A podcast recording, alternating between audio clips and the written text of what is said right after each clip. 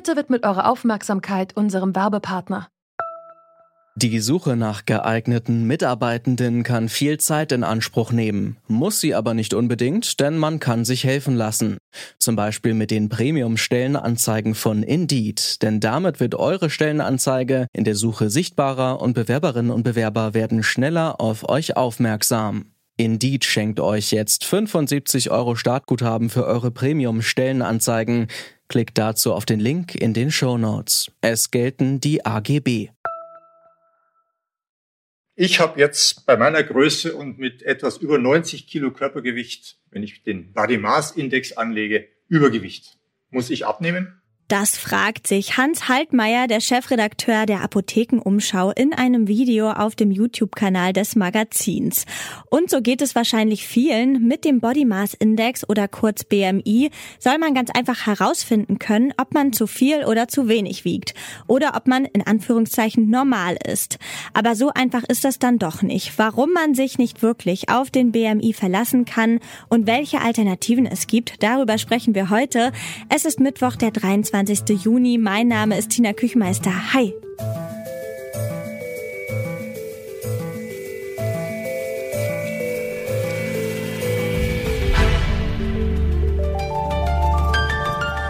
Zurück zum Thema.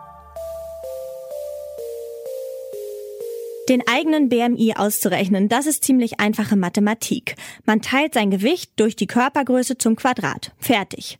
Wenn der BMI dann zwischen zwei bestimmten Grenzwerten liegt, ist scheinbar alles in Ordnung. Stefan Engeli ist Leiter der Abteilung für klinische Pharmakologie an der Universität Greifswald und sieht den BMI kritisch. Ich habe ihn erstmal gefragt, ob man denn auch kerngesund sein kann, wenn der eigene BMI zu hoch oder zu niedrig ist. Ja, das kann man in der Tat. Wer sich noch an Wladimir Klitschko erinnert, den Boxer, der hatte zum Ende seiner Karriere einen Body Mass Index von 27,5. Also so wie ich im Moment und der sah ganz anders aus, wie wir alle wissen. Also das heißt, der lag in dem Bereich Übergewicht und war aber natürlich kerngesund.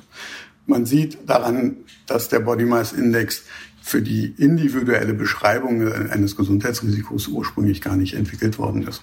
Wo liegen denn aus medizinischer Sicht die Probleme mit dem BMI als Orientierungswert? Die Probleme sind zum einen, dass der Body Mass Index nicht unterscheidet zwischen Geschlechtern. Er unterscheidet nicht nach Alter und sozusagen ab dem Alter von 18 Jahren gelten die gleichen Grenzen, die wir ja alle kennen, ne, mit über 18,5 und über 25 und über 30. Das heißt, da wird sozusagen auf die, auf die Entwicklung im Leben überhaupt keine ähm, Rücksicht genommen. Außerdem berücksichtigt der Body Mass Index zwangsläufig nicht die Körperzusammensetzung. Also ob jetzt jemand viel Muskulatur hat und damit einen leicht erhöhten Body Mass Index hat oder eben primär vor allem viel Fettgewebe hat, was ja das Interessante ist, wenn man auf Folgeerkrankungen guckt. Ähm, das wird hier gar nicht unterschieden. Und beim, sozusagen bei den niedrigeren Body Mass Index Grenzen ist es eben ganz genauso. Nicht? Also eine, eine Frau, eine zierliche Frau, die einen Body Mass Index von 17 hat und eine normale Fettverteilung, so wie man es sozusagen klassischerweise erwarten würde, da gibt es überhaupt keinen Grund, sich Gedanken zu machen. Und ähm, insofern ist der Body Mass Index eben nur ein sehr ungenaues Maß. Zu ungenau ist der BMI also. Das findet auch der Sportwissenschaftler Michael Despegel. Eigentlich ist das auch keine große Überraschung, wenn man bedenkt, dass die BMI-Formel schon fast 200 Jahre alt ist. Damals wurde der Index vom belgischen Astronomen Kettler entwickelt und ich habe Michael Despegel mal gefragt, warum der BMI denn bis heute so populär ist. Ja, weil es scheinbar wenig Alternativen gibt, so ohne einen Menschen vor Augen zu haben, ihn einschätzen zu können. Und damit das weltweit einheitlich ist, hat man sich eben an diesen Daten, die ja ursprünglich erhoben wurden, vom Herrn Quetlet genau, er hat 6000 schottische Soldaten vermessen und daraus eine Normalverteilung entwickelt. Und das ist im Prinzip die Basis für den BMI, die Berechnung daraus, also schon ganz schön alt. Eingeführt wurde es ja von dem Herrn Kies in den 70er Jahren der dann diese Daten nochmal errechnet hat und hat dann gesagt, okay, jetzt haben wir eine verlässliche Größe, das Körpergewicht zu bestimmen von Menschen, ohne dass wir sie unbedingt sehen müssen und können sie dann auch einschätzen.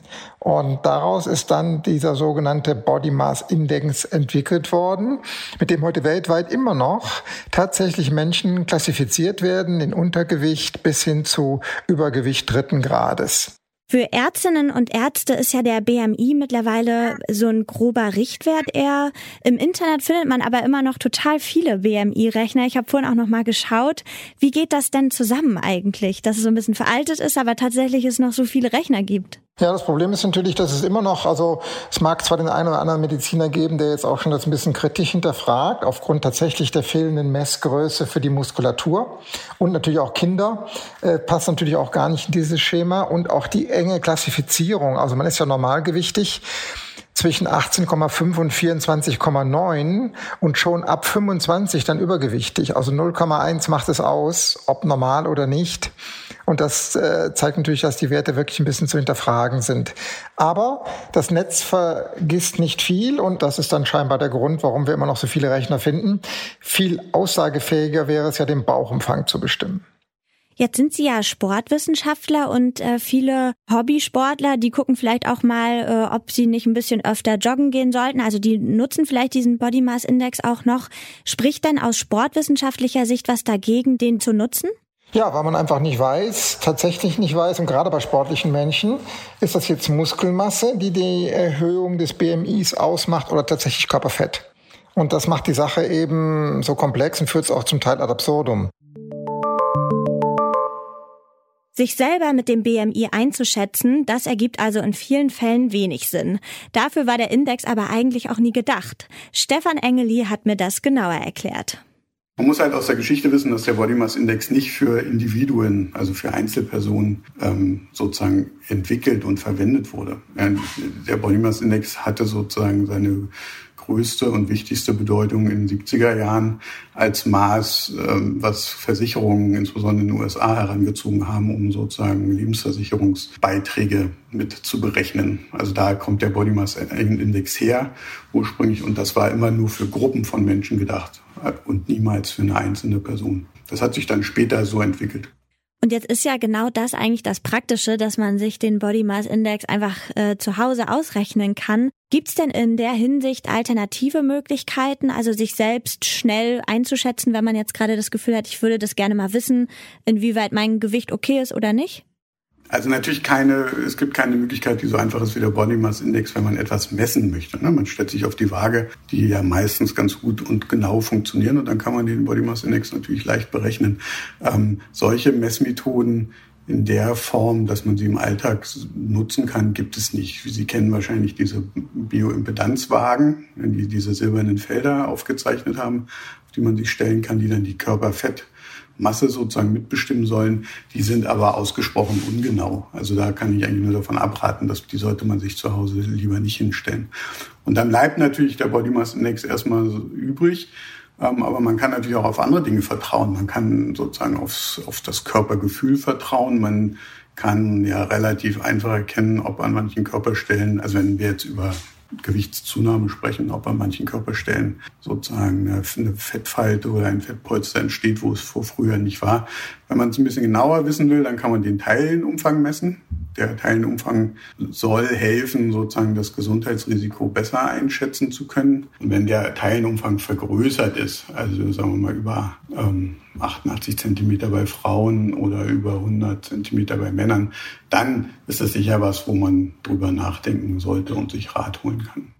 Und jetzt noch mal zum Schluss die Frage, müssen wir denn den Body Mass Index am besten loswerden und gar nicht mehr damit arbeiten oder wie, wie sehen Sie das? Für die individuelle Gesundheitsvorsorge, glaube ich, ist der Body Mass Index verzichtbar, wenn es darum geht, Gesundheitsrisiken jetzt in, in größeren ja, Bevölkerungsgruppen oder in Studien letztlich festzumachen, zum Beispiel wenn man gewichtsregulierende Maßnahmen in Studien wissenschaftlich untersuchen will, dann hat der Body Mass Index schon eine gewisse Berechtigung, weil er natürlich Veränderungen des Körpergewichts ganz gut abbildet.